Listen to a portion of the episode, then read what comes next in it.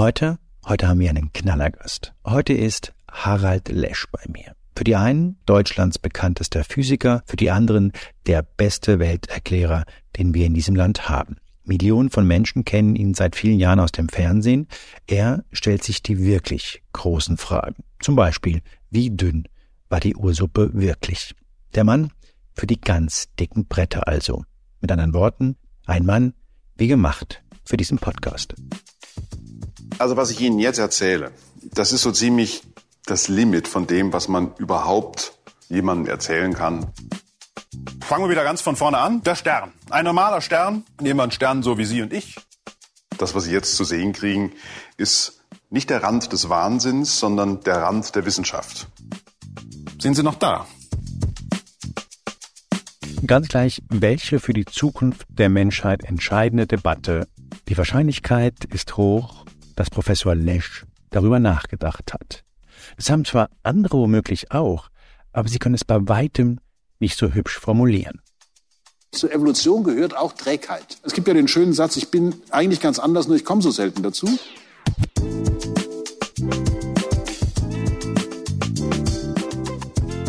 Hallo, hier ist Moreno Plus Eins. Ich bin der Host Juan Moreno und bei mir ist heute, wie gesagt, Harald Lesch. Er ist Deutschlands bekanntester Wissenschaftler, Professor für Astrophysik an der Ludwig-Maximilians-Universität und Lehrbeauftragter für Naturphilosophie an der Hochschule für Philosophie in München.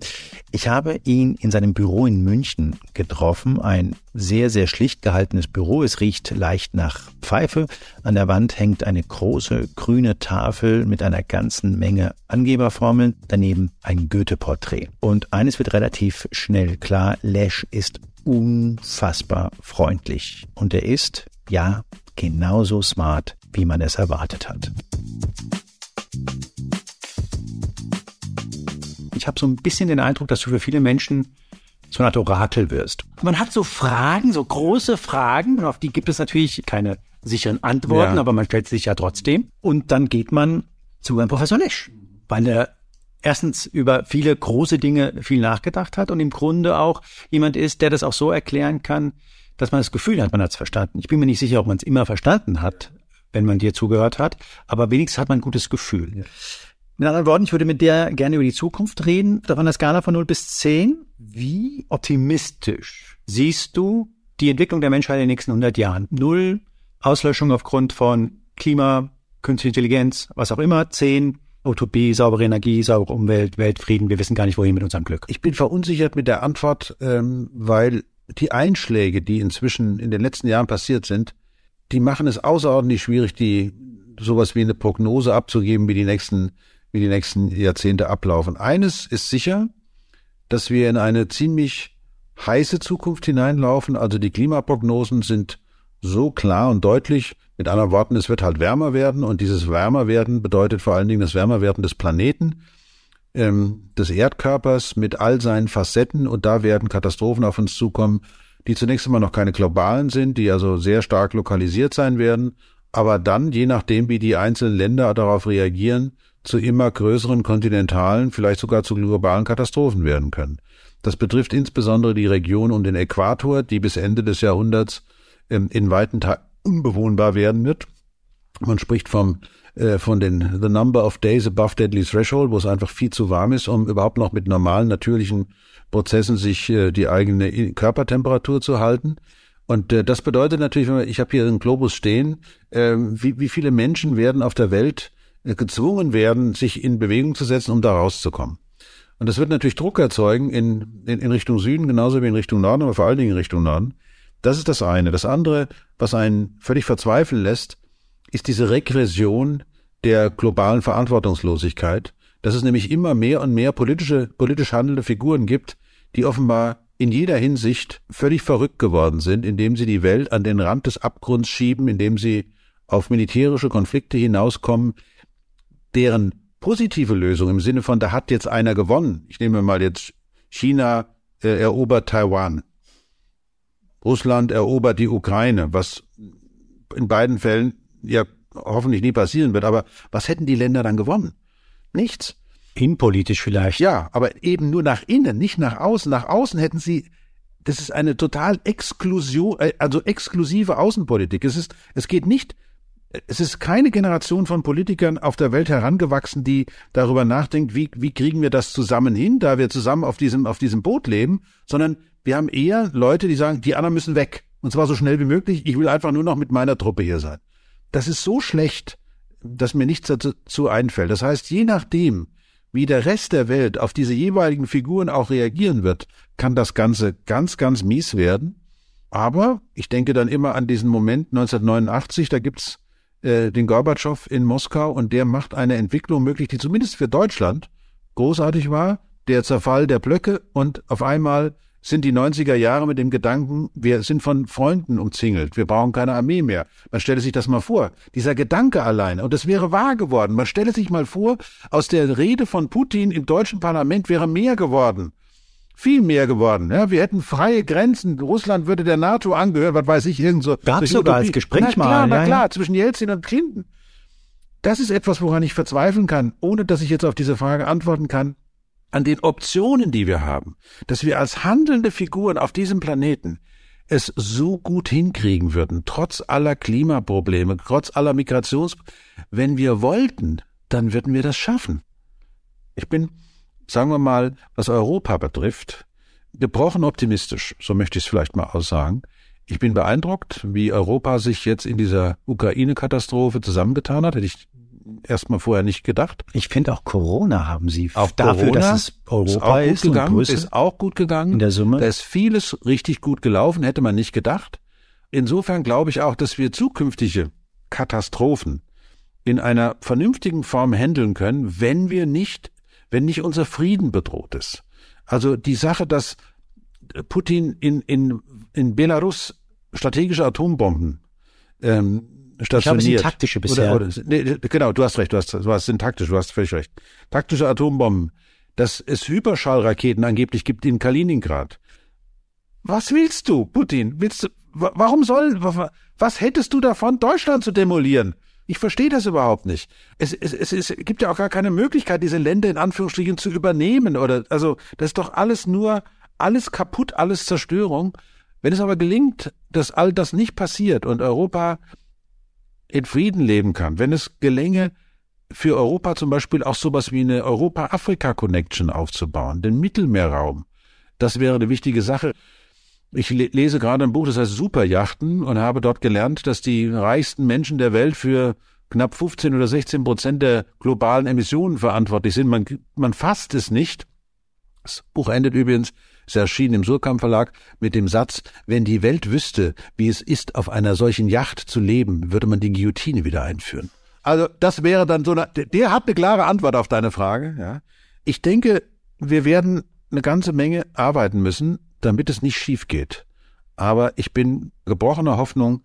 Es gibt immer wieder so Tage, wo ich morgens denke, oh Gott, ich mache den Deutschlandfunk an denke, oh Mann, nee, das kann nicht wahr sein. Aber es läuft manchmal doch besser, als man denkt. Eigentlich habe ich nur Hoffnung. Ich habe keinen Anlass, aber ich habe Hoffnung, ja. Sollen wir mal die Punkte so ein bisschen durchgehen? Gerne, gerne.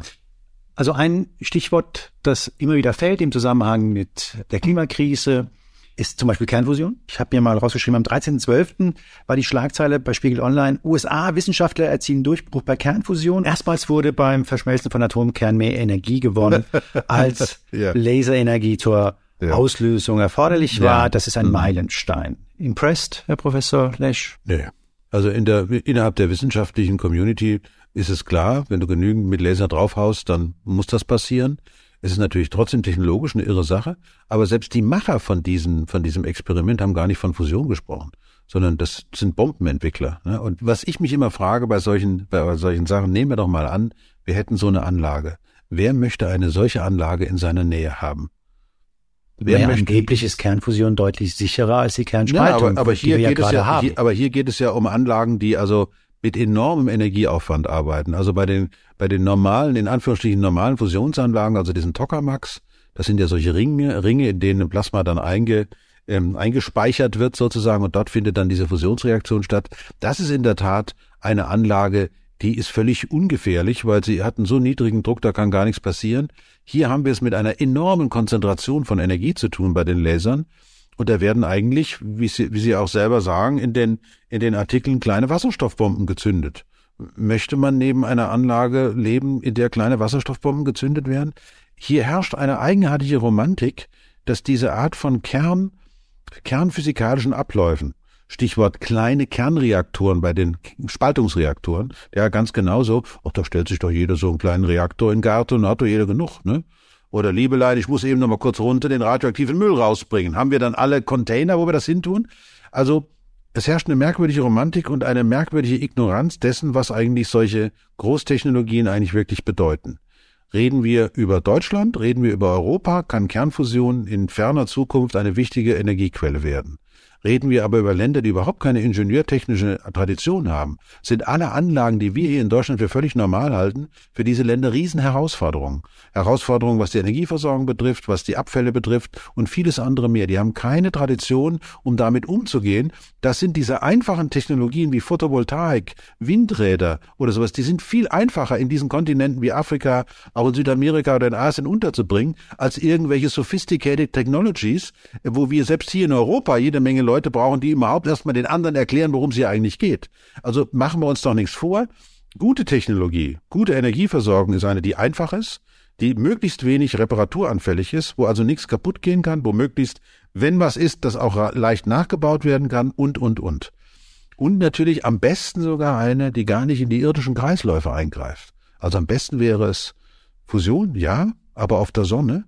Und diese Sonnenenergie in großen Anlagen in der Wüste zu holen, zu speichern, sie zu transportieren, das wäre der Königsweg. Wenn du zum Beispiel in der Sahara so ein 100 mal 100 Kilometer großes Feld machen könntest, was da für Energiemengen deponiert werden könnten, mit all den Sekundärtechniken, die du brauchst, nämlich um das zu speichern, in Salz zum Beispiel. Und wofür nimmst du die Energie? Natürlich, um, um ganz viel Salzwasser zu entsalzen, denn das gibt ein Problem in Zukunft. Dieses Salz nimmst du, machst daraus Blöcke, speicherst deine Energie. Was Besseres als solche Salzbatterien gibt's überhaupt nicht, weil du brauchst du nicht mehr umzuwandeln. Diese ganzen Umwandlungsprozesse, von denen jetzt die Rede ist, Wasserstoff, ein wahnsinniger Energiefresser. Du lieber Gott, was kann man mit einer Kilowattstunde Energie, die elektrisch ist, alles machen?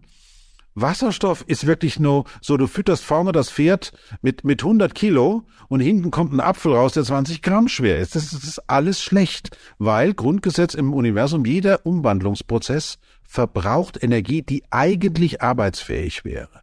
Das gilt übrigens auch für E-Fuels. Herr Wissing, Sie wissen schon. Also, ähm, das heißt also, als Physiker kann man da nur sagen, wenn ich mich jetzt mal hinstelle, möchte eine Technik haben, die möglichst einfach ist, die möglichst elektrische Energie, weil das ist Premiumform von Energie, aus elektrischer Energie kann ich alles machen, dann kann die Kernfusion für große Industrienationen in ferner Zukunft eine wichtige Rolle spielen. Aber für die Welt spielt sie absolut keine Rolle jetzt. Im Grunde hoffen alle, die solche Schlagzeilen produzieren, auf eine, die haben eine Business as usual Mentalität. Denn egal wie man, durch was man es ersetzt, Technik soll unser Leben retten. Technik. Es geht nicht darum, äh, dass die Zeitung, ich meine, es fände es toll, wenn zum Beispiel die New York Times statt sowas zu titeln äh, mal einen ethischen Artikel schreiben würde, dass wir unser Verhalten, unser Energieverbrauch auf der gesamten Welt deutlich verändern müssten. Ähm, und aber stattdessen werden immer die Schlagzeilen im Netz produziert, Technik, Technik, Technik. Aber Harald, du bist der Letzte auf dem Planeten, dem ich das erklären muss. Es ist einfach sehr, sehr schwierig, diesen Verzicht, glaube ich, wirklich zu vermitteln. Und zwar gar nicht in Deutschland, obwohl das auch schon sehr, sehr schwierig mhm. ist. Ich glaube, die SUV-Zulassungsstatistik hat schon wieder einen Rekord gebrochen. Mhm. Also so viel zum ich Thema. Fürchte, ja, ja. Wieder zum Thema, wir, wir wissen, wie, wie spät es ist. Mhm. Du hast vorhin Russland angesprochen. Naja, die haben, wenn ich das richtig in Erinnerung habe, einen Durchschnitts Gehalt von umgerechnet, glaube ich, 350 bis 450 Euro, je nach mhm. Kurs. Mhm. Und du wirst die, glaube ich, nicht davon überzeugen, ihr müsst euren Gürtel enger schnallen. Also in, in, in, wir, haben, wir haben ein Buch geschrieben zu viert, der Christian Holler, der Joachim Gaukel, der Florian Lesch und ich, nämlich erneuerbare Energien zum Verstehen und Mitreden. Machen wir am Beispiel der Bundesrepublik Deutschland fest. Wie sieht es eigentlich aus, was verbrauchen wir an Energie? Pro Person, um es mal klar zu sagen, an Primärenergie 120 Kilowattstunden am Tag. Was eine Kilowattstunde ist, kann man leicht erklären. Man geht in ein Fitnesscenter, setzt sich auf so einen Ergometer und dämmelt 100 Watt. Zehn Stunden lang hat man eine Kilowattstunde an Energie freigesetzt. So, dafür kann man drei Minuten duschen, warm, äh, und das ist ungefähr die Energiemenge, die auch eine 60 Grad Waschmaschine braucht für, für eine Stunde. Mehr ist aber nicht drin. Und dafür kriegt man, wenn es hochkommt, 40 Cent für eine Kilowattstunde. Davon verbrauchen wir in Primärenergie Also das ist die Energie, die wir auch in Deutschland konsumieren, also importieren, die dann auch mit entsprechenden Verlusten versehen ist. 120 Kilowattstunden davon. Und ich kann alle nur ermuntern, geht mal bei YouTube äh, und schaut euch mal an, Cyclist versus Toaster. Da gibt es einen, einen äh, Radfahrer mit Muskeln, die sind unbeschreiblich. Der hat auch noch den Vornamen Robert. Das ist aber, hat aber mit unserem äh, Wirtschafts- und Klimaminister nichts zu tun. Und Robert versucht nun ein Toastbrot zu toasten. Mit der Kraft seiner Muskeln. Ich verrate nicht, wie es ausgeht. Ich sage euch nur eins. Ihr werdet nie wieder, nie wieder ein Toastbrot toasten, ohne an Robert zu denken. Worauf ich hinaus will, ist, wir haben einen unglaublich hohen Energiebedarf. Wir haben Energieadipositas. Wir holen uralten Kohlenstoff aus, der, äh, aus dem Boden raus, der ist 300 Millionen Jahre alt, verbrennen ihn und machen damit eigentlich ein Jurassic Park Experiment. Ja? Also ohne uns wäre der Kohlendioxidgehalt der Atmosphäre 280 Parts per Million. Jetzt ist er 420 Parts per Million. Ja? Das heißt, dann, dann weiß ich schon, wer das vielleicht zum ersten Mal hört, Teilchen pro Million, das kann doch keine großen Wirkungen haben. Aber es sind eben die einzigen Teilchen in der Atmosphäre, die die Infrarotstrahlung absorbieren. Kohlendioxid, Wasserdampf und Methan. Sauerstoff und Stickstoff machen nichts. Die sind völlig irrelevant, obwohl sie 99 Prozent der Atmosphäre ausmachen. Das heißt, wir haben durch unsere wirtschaftliche Tätigkeit auch praktisch den, den Finger an der, an der Möglichkeit, diese, diese weitere Erwärmung zumindest zu mäßigen. Und ähm, dann stellen wir fest, das geht eigentlich mit technischen Mitteln überhaupt nicht, sondern wir können diese 85 Kilowattstunden langfristig überhaupt nur erreichen, wenn wir auch sparen. Wir müssen Energie sparen. Das ist die wichtigste Energiequelle, die in gewisser Weise ähm, natürlich das gesamte kapitalistische äh, Wirtschaftssystem komplett konterkariert. Aber wir können uns zum Beispiel die Frage stellen, ob wir nicht durch Subventionen in Deutschland diesen Energiehaushalt noch weiter angetrieben haben. Wenn ich dem Bundesumweltamt glauben darf, und das tue ich, und dieses Umweltbundesamt veröffentlicht regelmäßig, wie viel umweltschädliche Subventionen wir in Deutschland für, äh, bezahlen. Das sind 65 Milliarden. 65, Juan, ich bitte dich. 65 Milliarden geben wir aus das muss doch nicht sein. Da könnte man doch tatsächlich sagen, okay, das pumpen wir jetzt in Technologieentwicklung, genau auf deine Frage zurückzukommen, machen das Richtige und vermeiden auf der anderen Seite aber auch Energieausstöße. Ich will ja, ich rede ja gar nicht über Verzicht, aber hier die richtige Richtung äh, einzuschlagen. Also in die Erneuerbaren reinzugehen und äh, zugleich eben die, den fossilen Verbrauch, soweit es nur irgendwie geht, äh, zu reduzieren, soweit es irgendwie geht, Stichwort Wärmepumpe und so weiter und so weiter ähm, aber es auch nicht über den. Und das hat natürlich auch was mit einem Akzeptanzproblem in der Bevölkerung zu tun. Und du merkst schon, da bin ich natürlich mittendrin. Also ja, ja das klar, ist das, Thema, ist ja, das ist ja das Thema. Da das ist ein Thema, da bin ich, ich wünsche mir Deutschland eine Republik, in der alle Bürgerinnen und Bürger Mitglied von Energiegenossenschaften sind, sodass der Anblick eines sich drehenden Windrads bei ihnen so, ach guck mal, da habe ich wieder fünf Cent gewonnen. Guck mal da. Und schon, und schon wieder. Meine Güte, ich merke das schon richtig. Hier das Portemonnaie wird immer dicker, wird immer dicker. Ich glaube, das hätte massive ästhetische Konsequenzen. Für, also für die ästhetische Wahrnehmung. Aber Konsequenzen. Ja, ja, stell dir doch mal vor, jetzt stell ich mal eine Frage. Stell dir doch mal vor, in der Mitte der 50er Jahre hätte sich die Bundesregierung unter Konrad Adenauer entschieden, äh, während alle anderen Länder auf der Welt sich mit Kernkraft, haben wir gesagt, Windkraft soll die zukünftige Energiequelle Deutschlands werden. Wir haben nämlich jetzt mit den Holländern gesprochen, die haben gesagt, ja, Wind ist da. Und einige unserer Wissenschaftler haben mir gesagt, wenn wir genügend Windräder bauen, dann können wir Deutschland mit elektrischem Strom. Und das wäre auch nicht so schlimm. Die anderen hätten dann Probleme mit ihrem radioaktiven Abfall, aber wir wollen das in Deutschland nicht. Deswegen sagen wir von der CDU-CSU Erhaltung der Schöpfung und wir wollen Windkraft. Ich danke Ihnen und freue mich auf die nächsten Bundestagswahl. Stell dir das mal vor. Stell dir mal vor, wir hätten in den 50er Jahren in Deutschland angefangen, Windkraft zu entwickeln. Was hätten wir heute für eine Republik?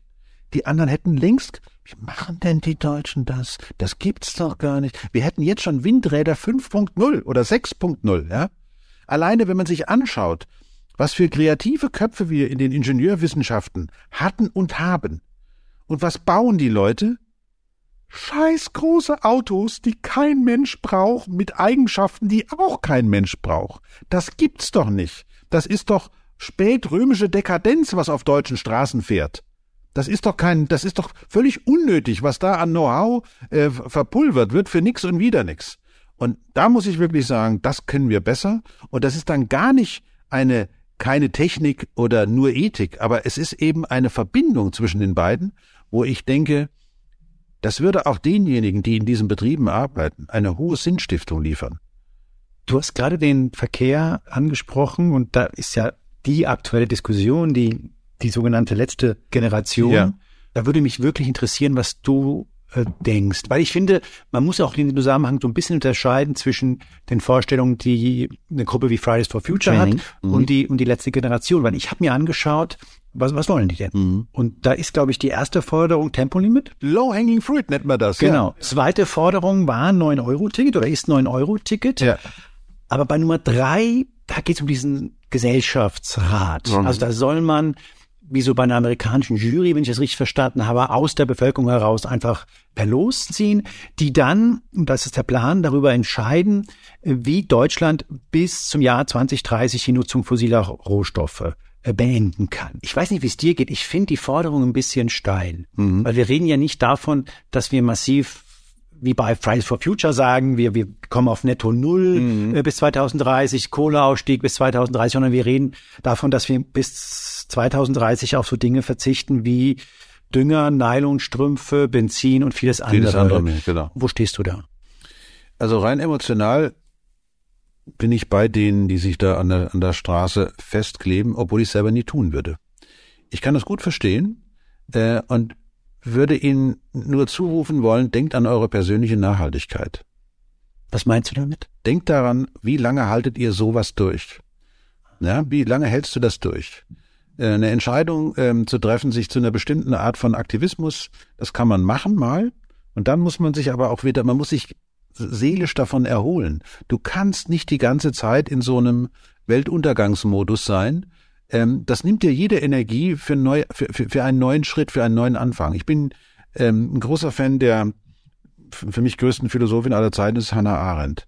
Hannah Arendt hat solche Sätze aufgeschrieben wie, wenn Menschen zusammenkommen, dann kann man mit Wundern rechnen. Aber sie hat vor allen Dingen davon gesprochen, wie wichtig es ist, dass wir uns immer als handelnde Wesen erkennen, dass wir in der Lage sind zu handeln. Das heißt, wir haben verschiedene Optionen, in denen wir etwas tun können. Wir sind nicht nur der Natur ausgesetzt, sondern wir haben Möglichkeiten. Und wenn die Situation durch, durch das, was wir tun, in immer engere Korridore kommt, so dass wir keine Möglichkeiten mehr haben, dann nehmen wir uns eines Teils unseres Menschseins weg.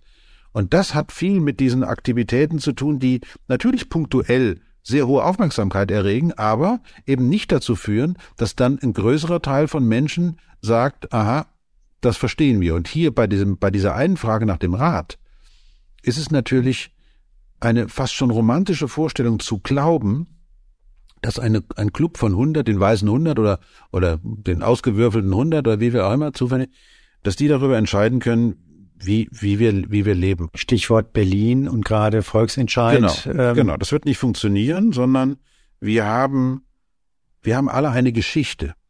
Und man kann als neue Generation nicht damit beginnen, als hätten alle anderen keine Geschichte. Nur weil man selber noch keine hat. Diese Geschichte hat damit zu tun, wie wir aufgewachsen sind, welche welche Strukturen in dem Land da sind und so weiter. Und darauf muss man Rücksicht nehmen. Der Dialog mit der Jugend muss, und da gibt diesen großartigen Text von Hans-Dieter Hüsch, der muss eigentlich darauf hinauslaufen, dass man vor allen Dingen im Gespräch bleibt, hört, zuhört, versucht ein bisschen zu, zu beruhigen und zu schauen, guck mal, da ist doch auch schon was, aber auch zugleich diesen, diesen, diesen unglaublichen Stress, den die Menschen ja spüren von der letzten Generation, aufzunehmen als Warnung an sich selber, aber auch durchaus im Gespräch zu bleiben, damit diese Jugend mit der Jugend, die unausweichlich nach ihr kommen wird, besser umgeht. Es gibt keine letzte Generation. So wird der Klimawandel nicht funktionieren. Der Klimawandel wird nicht jetzt, das war's jetzt und morgen ist Schluss. Der Klimawandel wird eine sehr lange Phase der Klimaanpassung, des Klimaschutzes, also vor allen Dingen Klimaanpassungsmaßnahmen werden kommen. Dann werden wieder ein paar Jahre da sein, die nicht so dramatisch werden. An anderen Stellen auf dem Globus natürlich schon. Ähm, und das heißt, wir werden immer, es wird, es wird immer klarer werden, dass wir in einer völlig anderen, äh, in einer, auf einem völlig anderen Planeten leben. Und die Frage wird sein, wie schnell das geht. Das ist natürlich aktuell so, dass wir durch die durch die Situation der sehr hohen Informationsdichte, das heißt, wir kriegen mit sehr hoher Geschwindigkeit sehr viele Informationen, die häufig gar nicht richtig einzuordnen sind, deren Qualität häufig gar nicht klar und so weiter, den Eindruck, dass dieser Planet in einem Ausmaß schnell reagiert, als wenn es jetzt wirklich nur noch eine Frage von Tagen, Wochen oder wenigen Jahren ist, höchstens. Dem ist nicht so. Der Planet Erde ist eine ziemlich massive Kugel, die eine ganze Menge von Ausgleichsmöglichkeiten hat. Nach wie vor werden über 90 Prozent der globalen Erwärmung von den Meeren abgepuffert. Wenn die mal zu warm werden, dann haben wir ein richtiges Problem. Dann, aber das ist noch weit, weit davon entfernt. Wir haben jetzt zwei Krisen angesprochen. Die erste Krise war die Klimakrise, die zweite, eigentlich dachte ich, wir hinter uns äh, ja. hatten, das ist tatsächlich eine geopolitische Krise. Und ich würde gerne mit einer Krise enden wollen, die mich seit ein paar Jahren beschäftigt. Und zwar tatsächlich eine Art KI-Krise. Oh ja. Meine Ausgangsthese ist folgende. Wir entwickeln KI nur deshalb, weil die Außerirdischen nicht gekommen sind. Deswegen haben wir uns ein Wesen geschaffen, dessen äh, Seinsform wir nicht verstehen äh, und mit dem wir auch nicht reden können. Wir stellen ihm zwar Fragen und es gibt irgendwelche Antworten, aber KI ist eben statistischer Papagei. Der, der hat halt einen riesen Memory zur Verfügung, nämlich das gesamte Netzwerk. Äh, solange das Netz funktioniert. Wenn das Netz nicht mehr funktioniert, ist die KI am, im Eimer. Wenn das Netz funktioniert, können wir beide immer noch zusammen einen Trinken gehen und können uns die tollsten Geschichten aus unserer Vergangenheit erzählen. Die KI ist eine Bedrohung, wenn sie eingesetzt wird für autonom entscheidende Waffensysteme. Sie ist eine Bedrohung, wenn sie eingesetzt wird, um kritische Infrastruktursysteme anzugreifen, also als eine Kriegswaffe. Auch als eine Informationskriegswaffe kann sie uns alle umbringen. Aber sie kann unsere Toilette nicht sauber machen. Und sie kann keine Kartoffelfangkuchen. Und das sind schon zwei ziemlich defizitäre Geschichten. Auf die Frage, ob das überhaupt nie möglich sein wird, würde ich überhaupt niemals antworten nein, sondern ich würde immer sagen, man hat keine Ahnung, äh, was wir da schaffen. Der große Alan Turing, der praktisch der Gründervater all dieser Ideen, hat von Anfang an gesagt, nur Maschinen können Maschinen verstehen. Also eine Art von Verständnis dafür, was da in Maschinen passiert, ähm, werden wir nie erreichen können. Niemals. Naja, er ist ja der große Erfinder dieses Turing-Tests. Das, das war genau. gewissermaßen so eine Bewusstseinsfeststellung. Genau, du kannst nicht mehr unterscheiden, du kannst nicht mehr unterscheiden zwischen, ob ist, ist das ein Mensch, der antwortet oder Maschine. Wenn du aber den Vorhang wegziehst, siehst du es. Du siehst es sofort. Ja? Und dann kann man sich zum Beispiel fragen, kann ich eine Maschine trösten? Wieso sollte sie das tun können? Sie hat also, ähm, aber sie hat vielleicht möglicherweise ganz andere Eigenschaften. Die Frage ist, warum tun wir das? Warum haben wir angefangen, über das Internet hinaus, das ja im Prinzip eine großartige Verbindungsmaschinerie darstellt, Verbindungen in Form von elektromagnetischen Signalen, wenn ich an meine Frau denke, wie schnell die äh, heutzutage mit ihren Verwandten überall auf der Welt in Kontakt treten kann, das ist doch großartig. Aber warum benutzen wir sie als Zerstörungsmaschine, als Maschine, die angreift, die ähm, Dinge kaputt macht und so weiter? Und ähm, auch da, aber warum, warum ist das so? Warum Natürlich, weil das Ganze, die Digitalisierung, ist eine besonders scharfe Form der Ökonomisierung. Was anderes brauchen wir nicht zu reden. Das ist nicht erfunden worden, um die Welt besser zu machen, sondern es ist erfunden worden, um die, um die Portemonnaies einiger weniger Leute ähm, dicker zu machen. In Wirklichkeit leben wir Menschen immer noch in einer Welt, die riecht, in der Flüssigkeiten teilweise ausgetauscht werden können, in der Emotionen auf einer Ebene eine Rolle spielen, die wir gar nicht nachweisen können. Wir merken nur, da ist irgendwas, das stimmt so nicht. Wir spüren, dass es Netzwerke gibt in, in Beziehungen und in vielen, die überhaupt nichts mit all diesem, mit all diesen elektronischen Apparaten zu tun haben, die zwar aufgrund ihrer Algorithmenstruktur äh, bestimmte Antworten geben können, deren Inhalt, deren Wesensinhalt für diese Maschinen aber gar nicht, zumindest nach allem, was wir zurzeit wissen, in irgendeiner Form einen Wert hat. Das ist noch nicht, es, es gibt keine Innenperspektive äh, für, für, diese in, für diese Maschinen, sondern es gibt eben nur die Maschinenperspektive. Was ich sagen will ist, solange diese Maschinen nicht eingesetzt werden, um Menschen zu töten, sondern nur um Menschen zu informieren oder ähm, sagen wir mal über entsprechende zu ersetzen oder ja Menschen ersetzen, ähm, das ist schwierig. Menschen ersetzen ist ganz schwierig. Also ich weiß nicht, ob ich heute noch ein Callcenter gründen würde. Ja. Nach dem, was man jetzt genau. so. Und das ist ja auch eine ziemlich dämliche Arbeit gewesen. Das sollen ruhig Maschinen machen. Wobei das noch keine KI wird, die man praktisch frei laufen lassen würde. Ich glaube, dass die, die Vorstellungen von künstlicher Intelligenz, was ja ein ganz doofer Name ist, ja eigentlich Machine Learning ist ja viel besser. Lernende Maschinen, wobei das auch blöd ist, weil Lernen kann nur etwas, was von sich absehen kann und auf die Zeit zurückblicken kann, als es das, was es weiß, noch nicht wusste. Intelligenz hat auch mehr, hat mehrere Facetten, als einfach nur äh, auf intelligente Fragen intelligente Antworten zu geben. Da gibt's ja noch ganz andere Bereiche, die unser Verhalten ja auch auszeichnen. Was ich sagen will ist, es, es gibt, glaube ich, eine, eine ganz falsche Vorstellung, also praktisch geleitete, äh, geleitetes Machine Learning mit einer Zielfunktion, die man einem Algorithmus gibt, ähm, kann großartige Dinge tun. Man kann in großen Datensätzen vielleicht Informationen entdecken, die man vorher noch nie gesehen hat.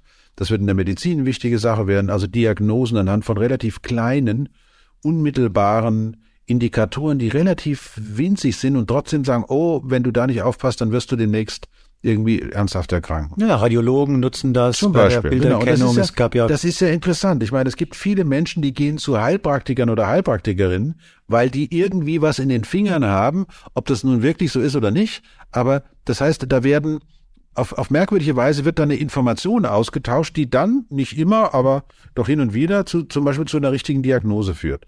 Wenn man an die traditionelle chinesische Medizin denkt, da gibt es eine ganze Reihe von Varianten, wo man sagt, woher kann der, das kann der doch gar nicht wissen. Da drückt er irgendwie auf, was weiß ich, irgendwie auf deinen Puls oder auf deine Hand und dann sagt er dir, du mit deiner Leber ist was nicht. In Ordnung. Da gehst du zum Arzt und dann bist du, machst du einen Lebertest und sagt der Arzt, ja, das stimmt. Woher wissen Sie denn das? Ja, ich war beim Chinesen, der hat mir hier einen Mittelfinger, warum? Ach, das ist ja interessant. Also, das heißt, es gibt Informationsquellen, die kennen wir noch nicht. Und wir werden mit der KI zielgeleitet, werden wir in Informationsräume vorstoßen, die wir noch nicht kannten. So ein bisschen wie dieser Groß, dieser Go-Meister, der dann von AlphaGo geschlagen wurde, weil der auf einmal ein Strategiefeld aufgemacht hat, das war vorher noch unbekannt.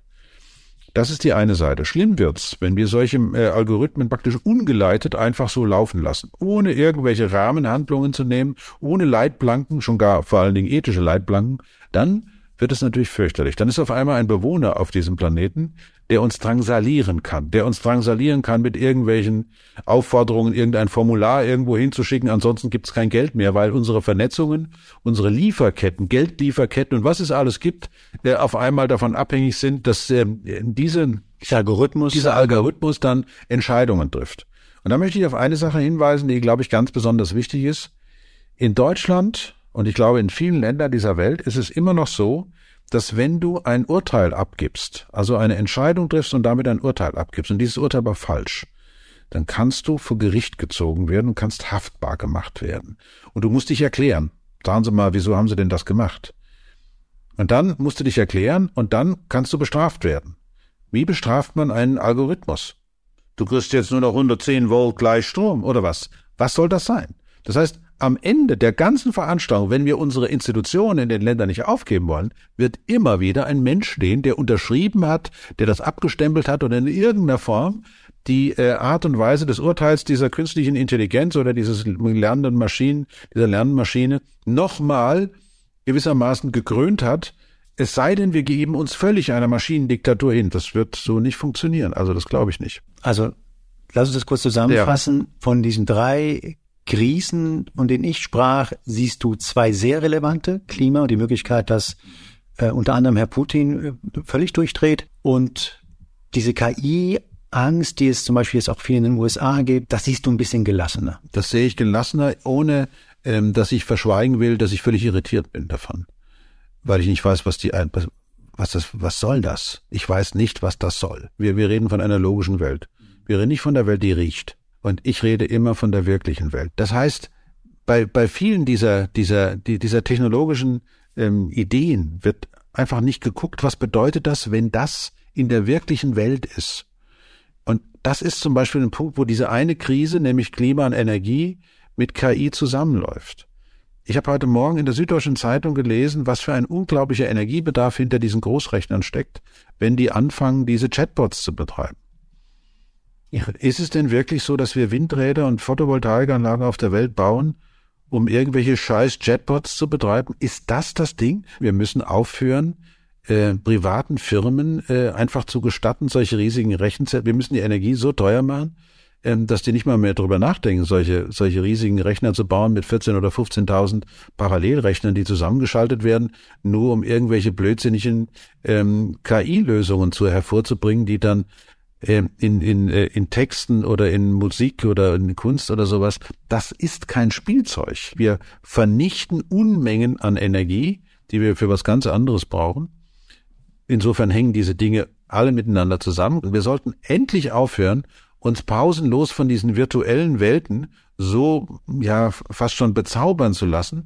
Wie besoffen laufen wir durch irgendeine Welt, ähm, der alles nur Oberfläche ist. Also vor allen Dingen diese, diese, diese ganzen Protagonisten der Digitalisierung, die tun so, als gäbe es keine Hydraulik, sage ich immer. Ja? Also da, wo was, wo was gemacht wird, hat es immer was mit Flüssigkeiten und bewegten Gasen zu tun. Die tun aber so, als könnten wir mit lauter Oberflächen, auf denen wir irgendwie rumstreichen, äh, würden wir zum Beispiel Äcker zum Blühen bringen und würden dann Getreide ernten können. Können wir nicht. Kann man, da kannst du noch so oft auf irgendwas draufdrücken. Äh, das ist nicht so. Diese, diese, diese Verzauberung, dieser, diese Faszination der elektronischen Zweidimensionalität, ja. Du streichst irgend, irgendwas drüber. Du ziehst über irgendeine Oberfläche und dann erscheint da irgendwas. Was für ein Quatsch. Ich erlebe in verschiedenen Gremien immer wieder diese Faszination des Virtuellen, diese Faszination von elektrischen Signalen im Virtuellen und wenn man dann aus dem, aus dem, aus der Kommissionssitzung rausgeht, macht man die Tür auf und dann steht man in der Welt.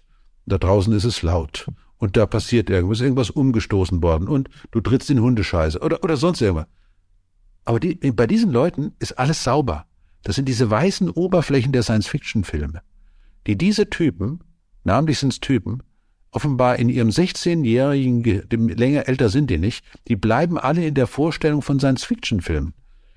Aber nicht von guten Science Fiction, sondern nur von solchen, wo alles weiß ist und alle irgendwie ganz elegisch aus dem Raumschiff rausgucken und dann sagen, oh, der Kosmos, was für eine Scheiße, ja. Das sollten wir dagegen vorgehen und sollten lieber irgendwo hingehen, ein Glas Wein trinken, ein paar Oliven essen und äh, gute Musik machen. Das war Moreno Plus Eins heute mit dem Astrophysiker Harald Lesch. Und ich mochte besonders an Professor Lesch dass ich ihn als wahnsinnig entspannt, als tiefenentspannt wahrgenommen habe. Er hat äh, zum Beispiel kein Smartphone, nur ein kleines Mobiltelefon, das bestimmt genau so schon 1995 zu kaufen war. Er ist nach eigenen Angaben ungefähr eine Stunde am Tag im Internet. Das reicht ihm für E-Mails und Nachrichten. Und er meinte auch, wenn irgendwas sein sollte, soll ich bitte schön keine Nachrichten schreiben, sondern ihn einfach kurz anrufen, das geht in der Regel deutlich schneller. Und nun könnte man meinen, na ja, so ein Professor, der braucht Zeit zum Nachdenken, der braucht Muse. Aber Harald Lesch ist so ziemlich der untriebigste Mensch, den man sich vorstellen kann. Er schreibt äh, Bücher, er hält äh, Vorträge, er unterrichtet Physik und Naturphilosophie, er hat mehrere Fernsehsendungen, er ist ständig auf Achse. Und wie gesagt, er scheint das alles in einer ruhigen und entspannten Art hinzubekommen. Irgendwas über das Universum muss dieser Mann gelernt haben, das zum Beispiel ich noch nicht verstanden habe. Wenn euch, wenn Sie das Thema Klima interessiert, über das wir ja eben gesprochen haben, dann kann ich Ihnen, dann kann ich euch den Podcast meiner Kollegin Regina Steffens ans Herz legen. Sie moderiert den Klimabericht und den gibt es wie Moreno Plus eins bei spiegel.de und überall da, wo es Podcasts gibt.